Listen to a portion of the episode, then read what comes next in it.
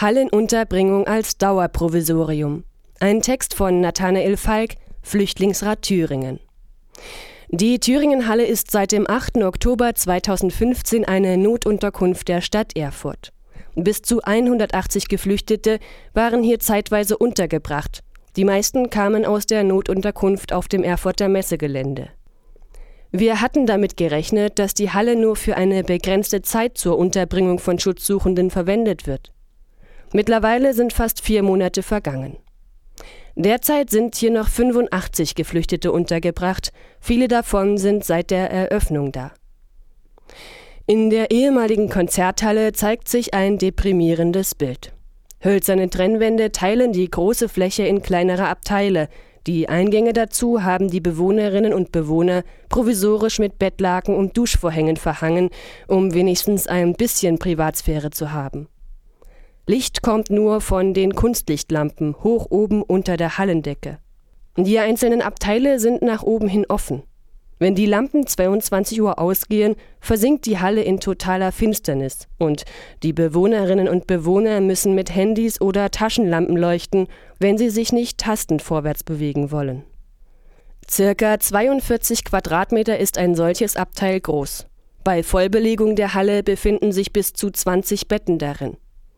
Um wenigstens ein minimales Gefühl von Wohnlichkeit zu bekommen, haben sich die Bewohnerinnen und Bewohner Tische und Stühle aus dem einzigen Gemeinschaftsraum geholt, in dem auch das Essen ausgegeben wird und eine Tischtennisplatte steht. Als wir ein Foto von einem der Gänge machen, wollen die Mitarbeiterinnen und Mitarbeiter des sozialen Trägers, die uns ansonsten sehr kooperativ und freundlich begegnen, dass wir es sofort löschen.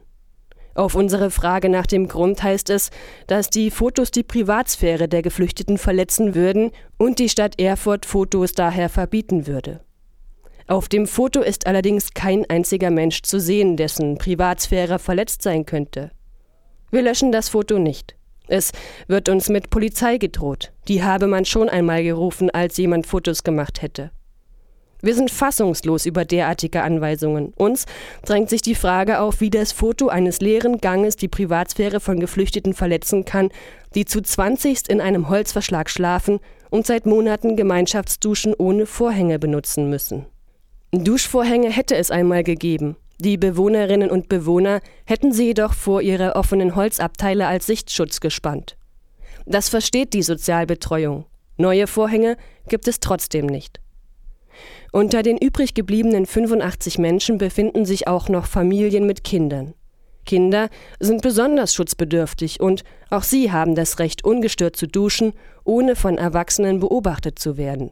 Wahrnehmen können sie dieses Recht hier jedoch genauso wenig wie die Erwachsenen selbst. Wir sprechen mit zwei Geflüchteten, die gerade Tischtennis spielen. Ein dritter gesellt sich dazu. Sie beklagen sich darüber, immer noch in dieser Halle untergebracht zu sein. Es ist immer sehr laut. Rückzugsorte und Privatsphäre gibt es hier nicht. Die Nerven aller Bewohnerinnen und Bewohner liegen daher ziemlich blank. Kleinste Differenzen können zu schweren Auseinandersetzungen führen. Erst am Sonntag gab es eine Schlägerei zwischen Syrern und Afghanen. Während die einen Mittagsschlaf machen wollten, spielten die anderen mit einem Ball. Die Situation eskalierte und die Polizei musste vorbeikommen. Eine Situation, die für alle Bewohnerinnen und Bewohner zusätzlich belastend war und Angst machte. Wann die Notunterkunft geräumt wird, dazu können auch die Sozialbetreuerinnen und Sozialbetreuer nichts Genaues sagen. Nach Informationen der Stadt sollen bis zum Frühjahr Containerwohnheime fertiggestellt sein, damit die Geflüchteten aus den Provisorien in der Thüringenhalle und drei weiteren Turnhallen ausziehen können. Bis dahin sind es noch einige Wochen und Monate, in denen die Geflüchteten diesen physisch wie psychisch kräftezehrenden Umständen ausgesetzt sind. Es kann nicht sein, dass Menschen eine derartig lange Zeit in provisorischen Unterbringungen verbringen müssen. Eigentlich müsste es oberste Priorität für die Stadt haben, so schnell wie möglich andere Unterbringungen für die Bewohnerinnen und Bewohner aus Hallenunterkünften zu finden.